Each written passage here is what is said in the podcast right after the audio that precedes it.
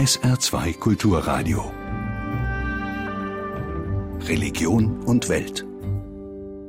Mit Barbara Lessel. Schön, dass Sie dabei sind. Nur zwei Tage nach der vorübergehenden Beurlaubung seines Wirtschaftsministers Kardinal George Pell wegen Missbrauchsvorwürfen hat sich Papst Franziskus von einem noch wichtigeren führenden Mitarbeiter im Vatikan getrennt. Der Papst verzichtet darauf, die Amtszeit von Kardinal Gerhard Ludwig Müller als Leiter der römischen Glaubenskongregation zu verlängern. Sie endet nach fünf Jahren fristgerecht morgen am Sonntag. Über die Gründe für die Entscheidung von Papst Franziskus wurde zunächst offiziell nichts bekannt. Sarah Zerback informiert. Es lässt immer aufhorchen, wenn eine Audienz beim Papst länger dauert als erwartet. Und so waren die Vatikanisti, die Papstkenner und Beobachter, schon in heller Aufregung, als genau das geschah, beim Gespräch zwischen dem Heiligen Vater und seinem obersten Glaubenswächter, bevor sich dann die Gerüchte verdichteten. Kardinal Gerhard Müller ist nicht länger Präfekt der römischen Glaubenskongregation. Sein Amt, das zum 2. Juli regulär ausläuft, wird damit nicht, wie erwartet, verlängert. Spekulationen darüber, dass der mächtige Mann im Vatikan angezählt ist, gab es zuletzt immer wieder. Das Verhältnis des 69-jährigen Deutschen zu Papst Franziskus gilt als unterkühlt. Besonders in der moraltheologischen Debatte um Familie und das nachsynodale Schreiben Amoris Laetitia verfolgen beide einen konträren Kurs. Direkte Kritik am Kirchenoberhaupt übte der Kardinal nicht, Zuletzt sorgte er doch für Aufsehen mit einem Fernsehinterview im vergangenen Monat.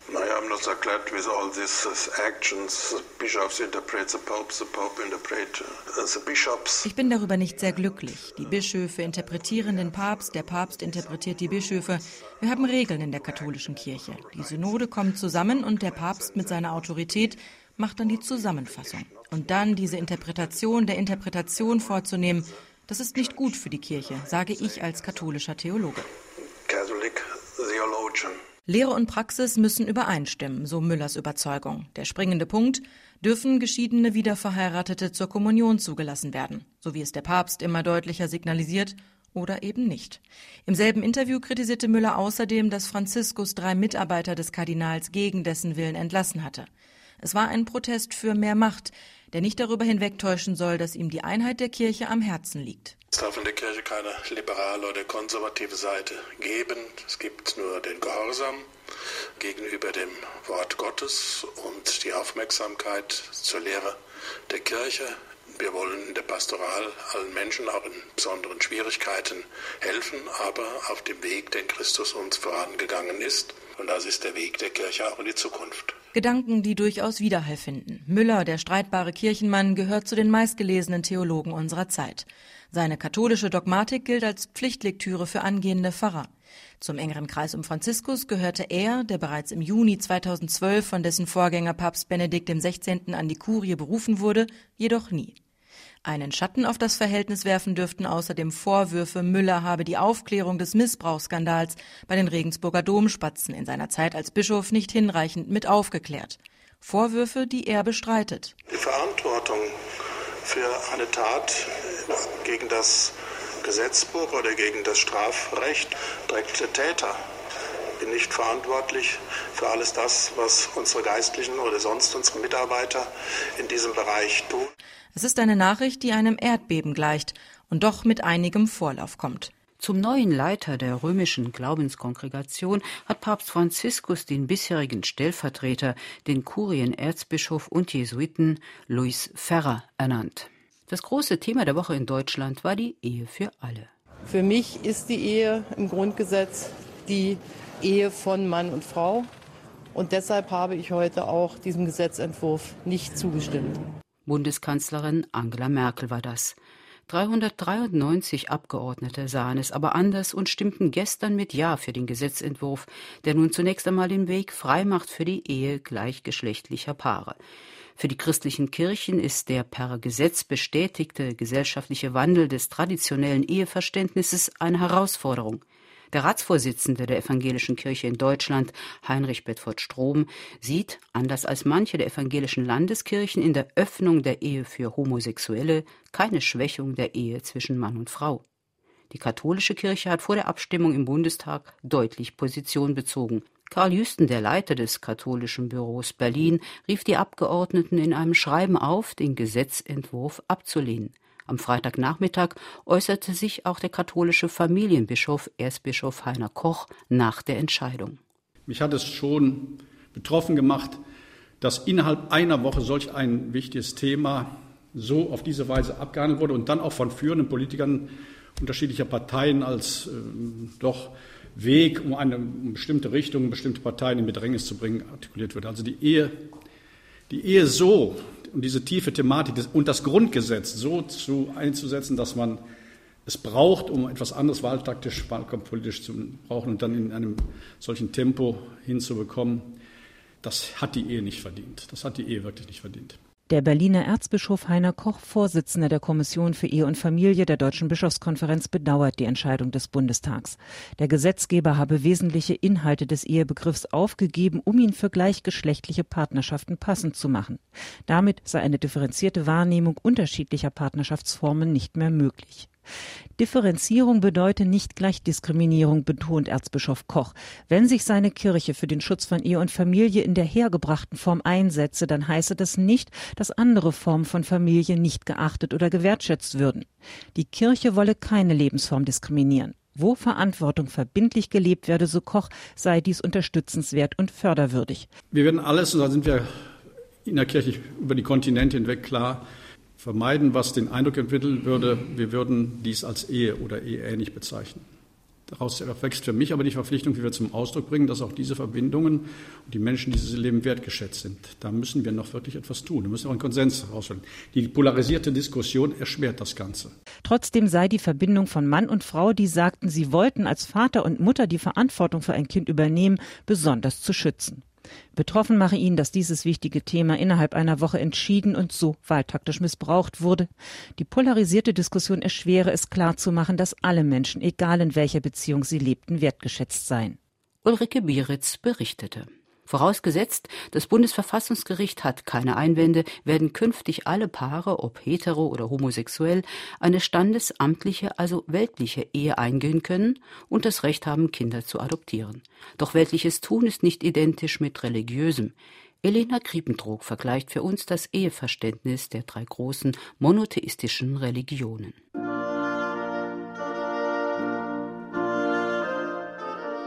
Der schönste Tag im Leben. So richtig schön wird er erst, wenn ein Geistlicher die Zeremonie leitet. Doch wie steht es mit der Ehe für alle bei den drei großen Religionen? Die katholische Kirche. Offiziell nein. Laut Kirchenrecht müssen bei einer katholischen Trauung die beiden Partner zwingend Mann und Frau sein. Denn nur wenn Fortpflanzung erwünscht und möglich sei, sei es Sexualität im vollen Sinn, so die Lehre. Gegen eine standesamtliche Ehe sind dagegen längst nicht alle Kleriker und Theologen. Schließlich sei dies in erster Linie ein Rechtsbündnis.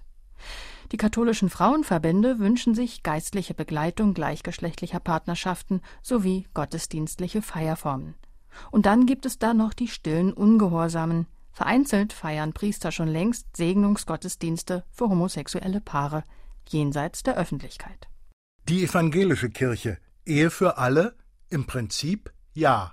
In allen der 20 evangelischen Landeskirchen in Deutschland gibt es kirchliche Angebote für homosexuelle Paare, vom kompletten Traugottesdienst bis hin zur einfachen Segnungsfeier. Ganz gegen eine gleichgeschlechtliche Ehe, sowohl staatlich wie auch kirchlich, sind aber die meisten, zahlenmäßig jedoch sehr kleinen, evangelischen Freikirchen. Ehe für alle im Judentum? Im Judentum gibt es keine hierarchisch von oben geordnete Theologie, so gehen die Einschätzungen weit auseinander. Weltweit dominieren die jüdisch-liberalen Gemeinden. In den USA gibt es sogar Synagogen für Homosexuelle mit Trauungen. In Deutschland gibt es nur vereinzelt religiöse Zeremonien für homosexuelle Paare, vor allem in den Gemeinden der liberalen Union progressiver Juden. Die weitaus meisten religiösen Juden hierzulande gehören den Einheitsgemeinden mit konservativer bis orthodoxer Prägung an. Hier sind weder Trauung noch Segnung homosexueller Paare erlaubt gleichgeschlechtliche Ehe im Islam, bis auf kleine Gruppen, ein No-Go. Im Islam gilt die Familie als von Gott gewollte Lebensform. Freiwillige Ehe oder Kinderlosigkeit seien wieder natürlich. Zwar werden von einigen Imamen Ehen eines Mannes mit mehreren Frauen geschlossen, eine Trauung homosexueller Paare aber ist in der islamischen Welt praktisch unmöglich. In vielen Ländern steht sogar die Todesstrafe auf gelebte Homosexualität. Aber auch hier gibt es Ausnahmen. In Südafrika unterstützte das Zentrum Inner Circle mit seinem schwulen Imam die Einführung der Homo-Ehe. In Frankreich wirkt der offen schwule Imam Ludovic Mohamed Zahed mit Bezug auf den Koran. In Deutschland setzt sich der Liberal-Islamische Bund für eine Gleichstellung ein. Die großen muslimischen Verbände hielten sich in der deutschen Debatte um die Ehe für alle bedeckt. Weltweit wie auch in Deutschland dominiert derzeit eine extrem konservative Auslegung des Koran.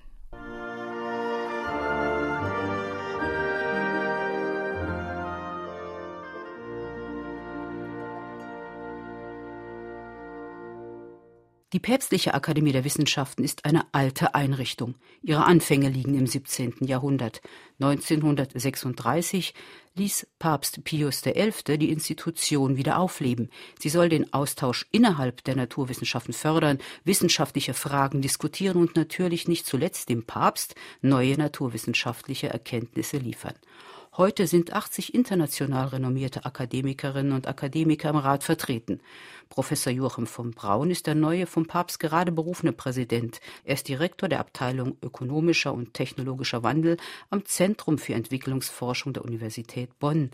Herzlichen Glückwunsch, Herr Professor von Braun. Vielen Dank. Ja, wie kommt man denn eigentlich in eine solch exponierte Position? Die äh, päpstliche Akademie und ihre Wissenschaftler werden ja alle vom Papst ernannt, aber äh, gewählt und vorgeschlagen dem Papst werden die äh, Wissenschaftler aus dem Gremium der Akademiemitglieder selber. Aber die letztendliche Entscheidung ist die des Papstes und ähm, der Präsident wird auch vom Papst bestimmt. Dem werden aus dem Kreis der Akademie Namen vorgelegt und dann entscheidet er und sein Umfeld. Und in dieser Akademie sind Sie ja bereits seit mehreren Jahren als in anderen Abführungszeichen einfaches Mitglied vertreten. Das heißt ja, dass Sie die Arbeit nun auch schon über eine gewisse Zeit verfolgt haben. Wie muss man sich das denn vorstellen? Wer gibt denn die Themen vor, über die dann gearbeitet wird? Das ist richtig. Ich bin da schon äh, fast sechs Jahre Mitglied. Ich wurde noch von Papst Benedikt berufen. Die Arbeit muss man sich so vorstellen, dass äh, ganz explizit äh, die Akademie aufgefordert ist, sich selbst relevante Themen zu stellen. Das tut sie aber im Dialog äh, mit dem Vatikan und der katholischen Kirche, aber auch der Wissenschaftscommunity weit über die Akademie des Vatikans hinaus. Wir haben, um zu Beispielen zu kommen, in den vergangenen Jahren uns sehr viel mit Fragen der Umweltzerstörung beschäftigt. Im Vorfeld der Zyklika Laudato Si, die der Papst im vergangenen Jahr erlassen hat, mit Grundfragen von Medizin, mit äh, Fragen der Armut und des Hungers. Das waren äh, zentrale Themen, zu denen die Akademie Schriften erstellt hat. Die werden auch alle veröffentlicht und Ihre Hörer können die auf der Webseite der Päpstlichen Akademie auch äh, sich ansehen. Wie lange braucht es denn dann, bis ein solches, ich nenne es mal Leuchtturmprojekt zu einem speziellen Thema, ja, rundgearbeitet ist? Die Arbeit an so einem Papier, die werden zum Teil, sind das Bücher oder auch kurze Stellungnahmen, haben als zentrales Moment Sitzungen der Akademie in einem speziellen Gebäude, das im Garten des Vatikans steht, ein schönes altes Gebäude mit einem Sitzungssaal. Diese Sitzungen werden sorgfältig vorbereitet, typischerweise von drei, vier Akademiemitgliedern. Dazu laden wir auch viele Experten ein, die nicht Mitglieder der Akademie sind, aus aller Welt. Also führende Experten, sagen wir, zu Klimafragen haben wir das gemacht. Und dann wird eine Stellungnahme gemacht, die wird auch, wie wir das im Wissenschaftsbetrieb auch sonst so kennen, äh, kritischem Peer Review unterzogen und dann ähm, der Öffentlichkeit und natürlich auch speziell dem Papst vorgelegt. Mhm. So ein Prozess dauert typischerweise drei, vier Monate bis zu einem halben Jahr. Und die Deutungshoheit, die die katholische Kirche ja jahrhundertelang, gerade auch im wissenschaftlichen Bereich, für sich reklamiert hat, die gibt es da nun nicht mehr. Ja, die ist explizit aufgegeben. Das war ein weiser Beschluss von dem schon von Ihnen genannten Papst Pius XI., eine unabhängige, konfessionsunabhängige Akademie zu gründen und sich damit unabhängigen, ungebundenen Rat geben zu lassen. Allerdings ist die Akademie äh, doch in mancherlei Hinsicht ungewöhnlich und unterscheidet sich von den nationalen Akademien, die wir ja auch in Deutschland und sonst wo in der Welt haben. Sie hat einen Touch Ethik und ähm, verbindet ethischen Diskurs mit wissenschaftlichem, hartem naturwissenschaftlichem Diskurs. Und äh, das habe ich immer als sehr anregend und erfrischend empfunden. Und dieser Touch Ethik muss äh, die Basis nicht unbedingt im christlichen Gedankengut finden. Nein, also in der Akademie sind äh, Wissenschaftler aus Asien, die in den dortigen ethischen oder religiösen Denkweisen verhaftet sind oder auch erklärte Agnostiker. Also ungebunden von Konfession und Religion ist die Akademie. Im Religion und Weltgespräch war das Professor Joachim von Braun, der neue vom Papst gerade berufene Präsident der Päpstlichen Akademie für die Wissenschaften.